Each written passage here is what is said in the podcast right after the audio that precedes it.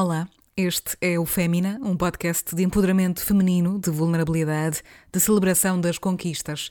É um projeto de escuta das mulheres artistas, das mulheres da nossa cultura, das mulheres que fazem da criação a sua bandeira.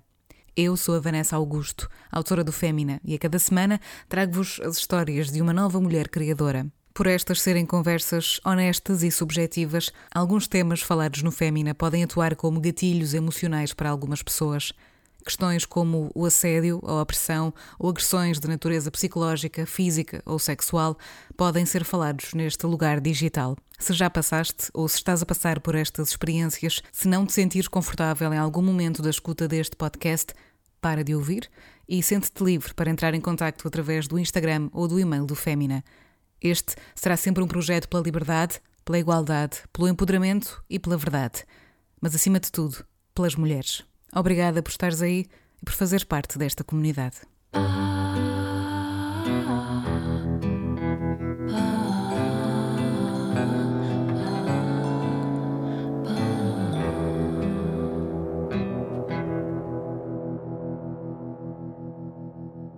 Escrever este livro foi uma necessidade.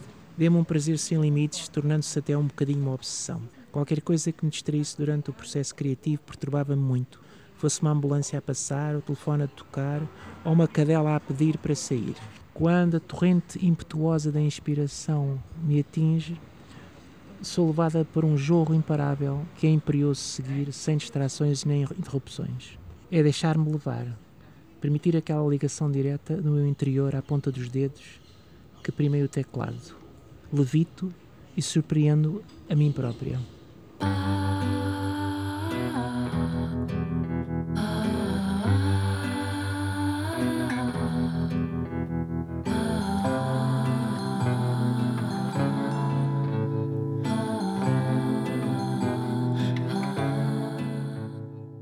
Cis, em latim quer dizer do mesmo lado, vamos supor o mesmo o rio, da mesma margem, são pessoas que se identificam com o género que lhes foi atribuído à nascença, ou seja, um ser humano nasce e olham para entre as pernas e veem uma, uma determinada genitália e dizem que ah, é menina.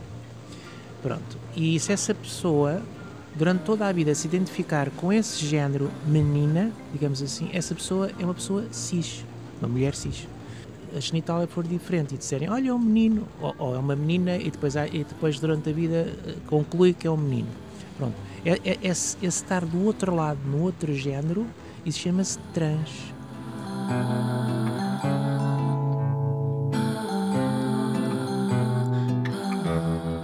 É incrível, a pessoa é como acordasse de um pesadelo. Há, há, há um discernimento, uma clareza, e devido a um acontecimento. O, o, que propulsionou essa epifania foi um acontecimento, uma situação uh, específica, uh, ao nível das sensações, etc., do envolvimento emocional, e isso produziu uma clareza e um discernimento, e eu, pronto, nesse, uma espécie de momento zen de quem em êxtase místico mesmo, uh, porque de repente aquilo caiu-me tudo aos pés, eu de repente fiquei assim, ah, oh, incrível, é incrível, é isto.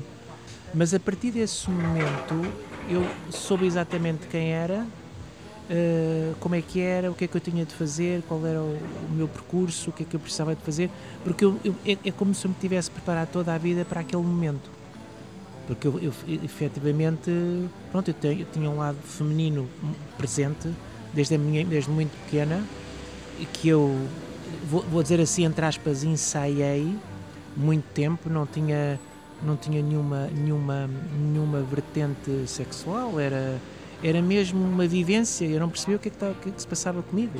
Era uma, uma, uma expressão própria era era impelida a, a fazer determinadas coisas e assumir determinadas coisas, não sabia porquê, mas era.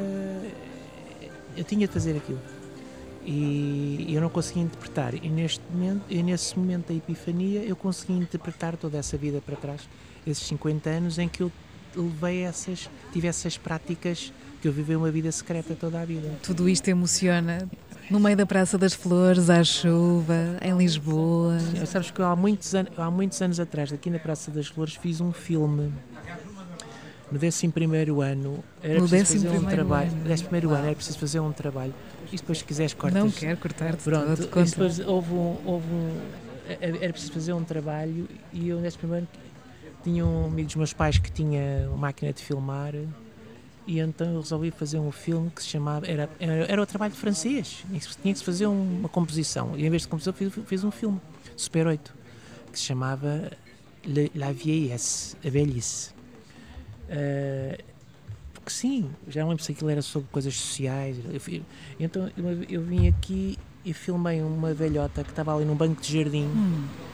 e tinha a fonte a trabalhar, que agora não está tinha umas crianças a brincar em primeiro plano e eu depois passava, focava atrás e ela estava com ar.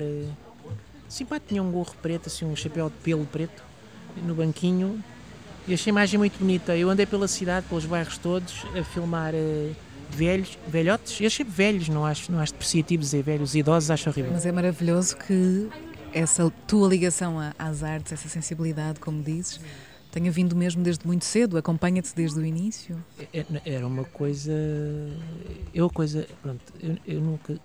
Como está no livro, eu nunca cresci tudo, eu agora que estou, estou no meio do crescimento.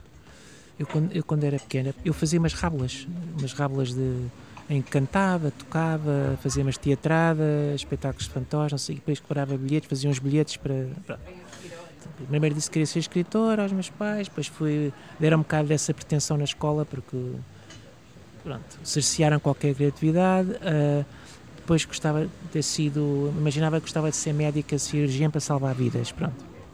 Mas depois como eu também não estudei, mas pronto, nessa parte de, essa parte de tocar, a parte artística, assim, era uma coisa que eu pensava como hobby.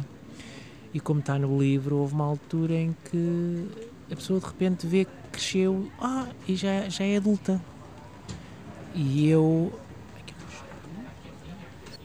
Chora à vontade, não serias a primeira a chorar neste podcast. Eu, eu, eu, eu estou aqui se quiseres não, não. apoio emocional. Está, querida, não, está tudo bem. Querida. Um, não, e eu, e eu, eu descobri de repente que tinha crescido, que tinha crescido eventualmente segundo os padrões da sociedade. É um bocado. é inerente. eu, eu gosto de me exprimir. Eu agora, por exemplo, tenho feito uns filmes stop motion. Eu faço esses filmes porque pronto, eu tento ativamente conseguir trabalhos, uh, pensar em novas ideias de trabalho, pronto, mas que me deem retorno. De facto, eu sinto necessidade de me exprimir. Compreendo. Aquilo que eu acho mais bonito também no teu trabalho, e aqui focando mais neste lado do, da escultura, por exemplo, o criar, o criar novas possibilidades e novas realidades. E o trabalho que tu fazes com as mãos, não é? Essa energia vem de ti, essa energia da criação. Como dizia uma namorada que eu tive, é a minha expressão, está no livro também, uh, exatamente, que eu às vezes autocriticava-me, que as coisas que eu fazia eram mal feitas e pronto, porque o meu pai tudo o que eu fazia era mal feito tudo o que eu fazia, ia contra as coisas, não sei o quê, e só faço as neiras e só não sei o quê. E portanto, pronto. E depois ela ensinou-me de facto, ou mostrou-me, que não há errado, não há certo nem errado. É, é, é, é como é, é como é, é, é, é a minha expressão. E portanto é isso, quer dizer, nós podemos tentar superar-nos na nossa arte, tentar melhorar se achamos que há ali uma coisa que podemos mas se não é preciso, pronto, mas é como, como nós. Hum, exato, é uma, é uma ligação, é tal e qual como escrever, que eu também é uma altura que, que falo sobre isso, que é uma altura que eu falo sobre o, a escrita, que é aquela, aquela inspiração pura, em que há um momento em que há uma ligação direta entre o, entre o subconsciente e o consciente e tu sentes fluir coisas que tens no teu cérebro que têm a ver contigo e porque eu até também, também liguei há, há muitas partes do livro que eu gravei nem mim, que eu gravei. Até gravei. Sim, porque eu escrevi porque gravei. Que eu gravei entre o, entre o, o estremunhado, entre o acordar e adormecer, acordar à meia da noite que estava a sonhar, não sei o quê. Não, não, é, não, é, não é, o que está aqui não é ficção, mas aquele limbo em que se está entre o acordar e o dormir nós temos uma ligação, sim, temos uma ligação ao nosso cérebro, a, a, a lugares que já não às vezes não temos acesso se nós quisermos. Exato, e então uh, eu gravava e depois no outro dia transcrevia e depois editava, uh, havia coisas que não interessavam, mas pronto, é tudo é a minha produção. Aliás, quando escrevo também a pessoa escreve, depois há coisas. Depois há, eu, eu, dava tempo de gaveta, ficava assim um bocado, depois eu revia, ah, isto não, isto sim, ou isto está mal, isto. E pronto, é isso. Apesar de ser. Isto não, não, é, não é ficção, não é ficcionado, é realidade. Mas sou eu, mas pronto, a maneira como está escrito ou como está encadeado é criação minha, de facto. Pronto, é... Tu começas este livro, A Memória de uma Epifania, começas com uma frase lindíssima que eu, que eu adorei, um, que é o quando nasci era tão linda, embora tivesse a cabecinha de lado e a linguinha sempre a espreitar do canto da boca. Esta ideia de, de beleza, de olhares para o nascimento e de dizeres quando nasci era tão linda, isto é, é, tão bonito, é tão especial, porque é muito raro também pensarmos em nós dessa maneira. Normalmente, ah, acredito eu, pensamos em nós enquanto adultos e esquecemos muito daquele bebê que nasceu que era tão lindo. Obrigada. Não, há, há, uma coisa, há uma coisa que eu refiro no livro e há uma coisa muito forte, uh, porque para já nesse, nesse período, desde que se nasce até que se tem 4, 5, 6, 7 anos, uh, o, o género é um bocadinho irrelevante nas pessoas, não é? depende das indicações que deem. Por isso é que eu, eu completamente descontraída, vesti roupas da minha mãe e pronto, foi uma expressão que eu me estava a perceber naquele momento. Depois percebi que não era, mas depois percebi que era o que eu queria. Aos três anos, meus pais levaram-me a um psiquiatra e porque auto, automutilava-me. E eu depois, mais tarde, depois da minha epifania, eu tentei recuperar todas as minhas recordações e tentar interpretar uh, à luz da ciência atual e um, e um, dos, um dos sintomas de automutilação pode ser disforia de género. E, portanto, eu ali já podia estar a dar sinais que não foram interpretados. Uh, mas, de facto, eu tenho uma ligação muito forte à, à minha infância nesse período. Estou com este fio aqui ao, ao meu pescoço, que é o fio. Pronto, naquela altura uh, em que eu nasci, as crianças tinham todas fiozinho de ouro. Depois há uma altura em que eu reneguei isto e, e, depois da minha epifania eu fui ter com a minha mãe e disse: Não tens aquele fio que eu usava quando era pequena? E nunca mais, nunca mais tirei, porque isto é a ligação direta da Maria João. A tua criança. Eu, eu, eu, publicamente, até, até aquela altura dos 10 anos ou um bocadinho antes, e depois voltei a ser, porque entretanto a Maria João era secreta. E, portanto, isto é a ligação direta à minha infância. À tua essência. A minha é? essência, por isso é que eu, eu tentava me agarrar sem perceber a esse período que eu acho que foi a minha maior felicidade. Tenho vitrines em minha casa, estava rodeada dos meus brinquedos, porque no fundo eu não percebi porque, não, porque, porque é que queria ter aqueles brinquedos ao pé de mim, porque é que os tomava conta deles e, e os mantinha comigo, mas no fundo eu sentia-me confortável ao pé daquilo, porque aquilo no fundo é a minha essência. E agora eles estão lá, eu, eu já não preciso que eles estejam ali, eu até posso vendê-los, mas uh, já não preciso daquilo para me sentir feliz, já estou feliz e estou muito É tão bom ouvir alguém dizer isso. E eu também me acho bonita agora quando olho para o espelho, apesar de ter aqui umas rugasitas e é um bocadinho incongruente, cá está, com a, com, a, com a, maneira como eu me sinto, mas pronto, eu começo, eu começo a divagar, peço desculpa. Nada de desculpas, até porque este podcast existe precisamente para isso. Isto é um projeto hum. de escuta. Eu quero ouvir-te, as Obrigada. pessoas querem ouvir-te. Há bocadinho disseste uma das frases mais bonitas que se pode dizer, que é sou muito feliz. O que é que para ti hoje te faz tão feliz? São as pequenas coisas? São as grandes coisas? É todo o caminho?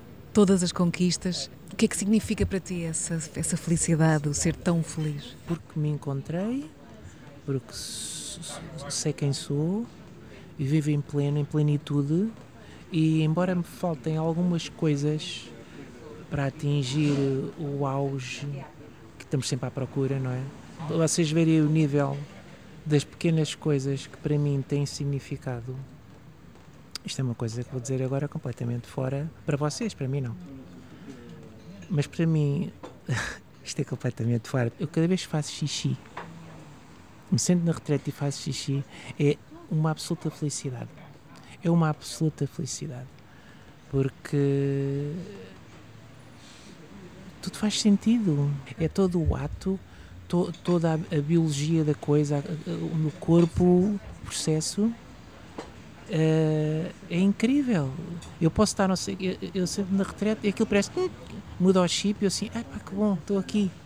Porque é uma coisa, é que é mesmo uma pequena coisa que tem tão grande significado que eu acho que há poucas pessoas. Se houver alguém que está a ouvir e sinto o mesmo que eu diga. eu acho que entendo o que, que estás a querer dizer. Essa sensação de que tudo faz sentido, é um pouco por aí. Porque estou a lembrar-me aqui de uma passagem do livro em que, quando começas a falar sobre a tua infância e falas nesse promenor que me deixou a pensar sobre isso também muito tempo, de nos colégios, infantários, enfim, espaços para crianças, de existirem aquelas sanitas pequeninas ao lado umas das outras, sem qualquer privacidade, e ler sobre isso de repente também ativou aqui uma memória em mim de como isso é também tão simples, mas pode ser tão violento ao mesmo tempo. Sim. Porque há uma data Sim. de questões implícitas neste Sim, qualquer ato. privacidade. Pois. Gostava de falar sobre hum, amor próprio e orgulho. De que é que mais te orgulhas em ti? O que é que mais orgulha em mim? Uh, da minha capacidade de ser empática. Eu não consigo deixar, não consigo deixar de ser empática com as outras pessoas e respeitar tudo das outras pessoas. E às vezes respeita mais, pondo em causa até o respeito de mim própria, que às vezes devia. Pá, calma, não, não, não exageremos. É cá está, em congruência incongruência da idade e, e, e, e, inerente a mim próprio. Eu sou, sou ingênua, sou um bocadinho naive, mas tenho orgulho de ser assim. Pronto, sou empática e acho que não há outra maneira de, de, de, de, viver sem ser assim. As pessoas que me têm como uma amiga têm para sempre, não, não, há, não há hipótese. A amizade é, é parte importante da tua vida? Presentemente, e contrariando as coisas, são as minhas três filhas e, e, além das minhas filhas, há algumas pessoas. Ter uma amiga como eu às vezes é, é complicado, porque eu represento muitas coisas. Eu represento muitas coisas. E, e, e, é, e, é uma coisa que eu represento também que é hum, o não conformismo. E às vezes isso. Pronto, são, eu, eu estou onde quer que eu esteja, mesmo na minha comunidade, eu estou. E portanto são um elemento perturbador. Falaste nas tuas filhas, hum. Vera, Sara e Rita. Exato. É precisamente a elas que dedicas este, este livro. Sim. São três mulheres que te inspiram também a ser uma mulher melhor? Isso é, o, é um grande drama da minha vida, que eu, digamos assim, eu acho que era o. Agora, falar à antiga. Eu era o esteio de, delas, a coluna, o suporte. E eu de alguma maneira, eu não acredito nisso, mas é, é um facto. De alguma maneira, de alguma maneira, muito estou cheio de aspas agora. Eu abandonei esse estatuto, mais ou menos. Pronto. Porque eu era, além disso tudo, eu era uma imagem. E essa imagem desapareceu. E portanto há, há um, um, um readaptar da parte delas a uma nova visão que eu não, eu não sei que, como é que é, porque nunca me aconteceu uma coisa dessas, ter uma imagem fortíssima na vida que de repente assuma uma outra postura, não só física, como na sociedade, etc. E, e, e até, cá está, como eu disse há bocado, ao nível de personalidade, de gosto, de gostos, de gostos musicais, cinematográficos, alteraram-se tudo.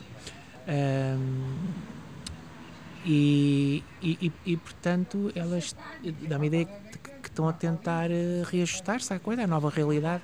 Mas depois eu acho que eu fui sempre muito eu, sempre na minha integridade. Eu parece que estou aqui só a tocar violinos e a, e a fazer autoelogio, mas é, é, um facto, não vale a pena escamotear, porque é assim. E portanto eu tinha essa presença e continuo a ter, mas há, há uma, uma. Pronto elas estão-me sempre a mandar, uh, duas delas principalmente, há uma que é muito parecida comigo, mais parecida comigo, muito parecida comigo, a todos os níveis, um, mas telefonam-me telefonam ou mandam mensagem a perguntar como fazer coisas, sugestões de coisas, que eu fui sempre a pessoa que estava lá sempre em relação a todos os temas. Continua a estar em relação a todos, em relação a todos os temas. E portanto, uh, eu como mãe delas, uh, eu, eu, eu, eu, come, eu começo a assumir um presumo. Pronto, esse caráter de, de não digo de símbolo, não digo de exemplo, não digo porque eu fui sempre eu tive sempre fora mesmo para elas em, em, ter, em termos enquadramento na sociedade eu tipo, fui sempre à parte, sempre e, e continuo a ser e portanto essa parte uh, apesar de elas serem minha filha, minhas filhas eu estou sempre a surpreendê-las porque eu estou sempre fora dos padrões instituídos. Sim, sim, e ao menos és livre, vives na liberdade. Essa é, é, é a base. Essa é a base de tudo. É isso que as pessoas que são transfóbicas e homofóbicas e custa muito, não são livres consigo próprias. São pessoas que não se permitem ser livres de, eh, de se apaixonar por quem quiserem, de ser como quiserem e não admitem que outras pessoas tenham essa liberdade. E pronto em relação a toda a comunidade LGBT e outras coisas outras coisas outras coisas de costumes de direitos etc tudo o que é demasiado livre faz muita confusão faz muita confusão. E portanto uh, pronto as minhas filhas no início houve maior dificuldade porque elas não sabiam o que é que ia sair dali contestaram algumas coisas e depois perceberam que eu, que eu tenho um caminho. E o meu caminho é muito definido porque não tenho qualquer dúvida sobre ele. A, a, a todos os níveis, a todos os níveis da minha expressão e, do, do, e, da, e da, minha índole e da minha e da, do meu ser está tá muito definido sei quem sou onde, e para onde vou isso não pronto uh, isso eu sei porque isso isso sou eu. Eu, eu, eu. eu, só tive que realinhar aqui algumas coisas, porque a base está lá. A base é a mesma, percebes? E pronto, e portanto. E elas eh, eventualmente ficaram atrapalhadas, mas depois perceberam, até opinavam sobre a minha maneira de exprimir a minha expressão de género e depois deixaram, percebem que não vale a pena, porque eu sei exatamente como é que eu sou e o que é que eu quero e como é que me quero apresentar e como é que. É evidente que depois dizem assim, ah, não devias ter dito, ah, não devias ter feito mas espera lá, mas, aquilo, mas eu queria mesmo dizer aquilo. Mas talvez este livro possa também ser um, um caminho para isso, eventualmente. Eu falei bastante do Woody Allen, que é uma personagem bastante controversa. Uh, hoje em dia, mas que no, no passado os filmes dele ajudaram-me bastante. Pronto, ele é zero LGBT friendly, ele é, é, é, muito conservador no ponto de vista de, muito binário, muito uh, muito branco, heteronormativo, cis, pronto, tudo assim. Mas independentemente disso, tem, depois tem agora questões relativamente uh, filhas adotivas e ex-mulher, não sei o quê, uns casos no tribunal, mas pronto. Mas eu estou a falar dele relativamente a entrevistas que ele dá. E ele nas entrevistas que deu no passado, se a pessoa for ver na internet, ele a falar que faz filmes pronto, sobre uh, pessoas hetero, cis, uh, em, em, Nova Iorque e arredores. E pronto, e depois, depois começou a fazer na Europa, começou a não ter subsídio, subsídios americanos. Mas ele nas entrevistas na Europa, as pessoas na Europa encaravam-no como uma pessoa muito intelectual, porque ele falava dos, dos escritores russos, Dostoevsky, do Tolstói, ele era fã do Ingmar Bergman, que é um realizador sueco, etc mas depois não sei o quê, e você que sabe isto e sabe tanta coisa, e ele dizia, não, eu sou, eu sou praticamente analfabeto. Até do cinema, as suas referências, ele diz, as minhas referências eram meus pais, ou avô, não sei o quê, que levavam ao cinema desde pequenino. Portanto, é uma pessoa, a sua cultura é cinematográfica e eu, eu comparo um bocadinho a ele. Em termos, porque como eu digo, eu fui sempre uma aluna, eu auto-boicotei-me na escola, sei muitas coisas, muita informação que eu, que eu absorvia porque eu gostava, não era porque estudava, era porque eu gostava, lia aquilo como se fosse um romance e coisas ao nível de ciência, que era a minha área, um, mas de facto, uh, ao nível escolar, segundo os padrões normais, eu não aprendi muitas coisas. E portanto posso dizer como, como, como o Woody Allen sou um bocadinho analfabeta nesse aspecto. Ao nível do, ao nível do, do, do português, provavelmente eu tinha negativa sempre. eu não faço a mínima ideia como é que é da oração ou do sujeito ao predicado. Eu escrevo como falo, e, mas exprimo-me. Eu utilizo as palavras de uma maneira, acho que está bonita em algumas zonas, porque eu uso, pronto, eu sei que são, na teoria, sei que são figuras de estilo, mas não os usei uh, uh, propositadamente. É, elaborei o texto que está escrito de uma maneira que me pareceu bonita, uma forma de explicar aquilo que eu queria dizer de uma maneira bonita. Isso, no fundo, se calhar é literatura, mas é chamada literatura instintiva, não é? Porque tenha tido formação sobre a coisa. Porquê é que eu escrevi este livro? Eu escrevi este livro por algumas razões. Uma das razões é porque eu queria deixar esta informação escrita enquanto me lembrava, que é um, acho que é um testemunho importante eu dediquei o livro às minhas filhas, isto é uma espécie de meu testamento, digamos assim. São coisas que só eu sabia, mais ninguém sabia. Envolvo-me emocionalmente, aquilo é o produto das minhas emoções. E portanto, se eu me emociono, ou se isto é produto das minhas emoções, provavelmente vai tocar outras pessoas. Eu, quando eu faço um, um teatro, é, esse é um objetivo, é, trans, é, é, transmitir emoções, é como uma, uma, uma, obra, eu não, agora fazer uma, esta peça que é esta peça em papia machê, não, eu exprimo-me, é, um, sinto-me impelida a. Mas o, o, o, livro, eu depois comecei a achar que podia ser importante para outras pessoas. Eu não estou a dizer pessoas trans como eu, que têm o seu percurso. Provavelmente não têm curiosidade de saber o meu percurso, mas pessoas que estejam a questionar, pessoas de outros géneros, pessoa, pronto, para mulheres, cis, para... Há um, há um público específico que eu gostava que, que o meu livro chegasse a essas pessoas. Deve, deve ser muito difícil, mas eu gostava muito que chegasse a homens heterocis, porque há um grande preconceito da parte dos homens heterocis uh, relativamente às pessoas trans. Uh, porque nos veem sempre como pronto, uh, misturam tudo, não, não, não, percebem bem a nossa realidade, e depois há várias vertentes. Há a vertente de, às vezes, gostam de nós por uma questão de fetiche, quer dizer, querem ter um contacto connosco, uh, mas, mas depois, ao mesmo tempo, questionam -se, se têm essa vontade ou, ou, ou, ou, ou se gostam de nós por isso simplesmente. Acham-nos giras, acham-nos interessantes, gostariam até de namorar connosco, como mulheres, mas depois calma, atenção o que é que as outras pessoas vão dizer.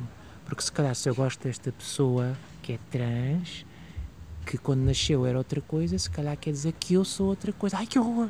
Não pode ser. Eu não posso gostar desta pessoa. O que é que as outras pessoas vão dizer que eu sou? Isto está, estamos a falar da liberdade. E portanto, é essas pessoas deviam ter a liberdade de escolher quem quiser, independentemente tudo, tudo o resto. Essas pessoas não são livres à partida? Não são livres, exato. Pronto, há outras que têm só aquela coisa do fetiche, mas tem a coisa do fetiche porque essas pessoas. Não é fetiche, quer dizer, no fundo, as pessoas têm uma atração, uma curiosidade.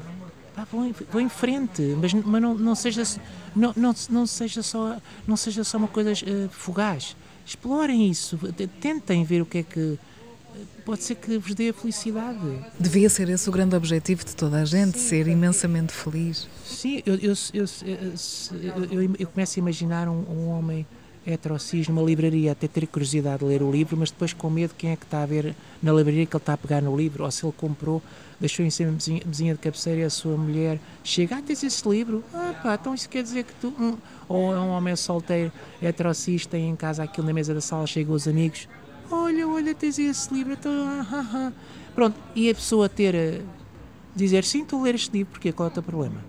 Pronto, eh, eh, eh, era importante, porque é para, para, as pessoas perceberem que, no fundo, nós somos seres humanos como outros quaisquer. É evidente. E pronto, é outra realidade, e, e eu, no meu caso, é, é pessoal, eu tive o azar de ter nascido de uma outra forma. O, meu, meu cérebro nasceu feminino eu nasci com o corpo de outra forma, infelizmente. Pronto. E é um orgulho poder eh, ouvir-te, poder receber-te aqui no Fémina, neste podcast, poder eh, ouvir as tuas partilhas enquanto criadora, enquanto mulher artista, as tuas lutas também e tudo aquilo que nos ensinas é valioso e é isso que importa, é que possamos continuar a aprender, a ser uma sociedade cada vez mais evoluída Fico imensamente feliz Obrigada. também. Obrigada. Muito obrigada, Maria João Vaz, por estares aqui.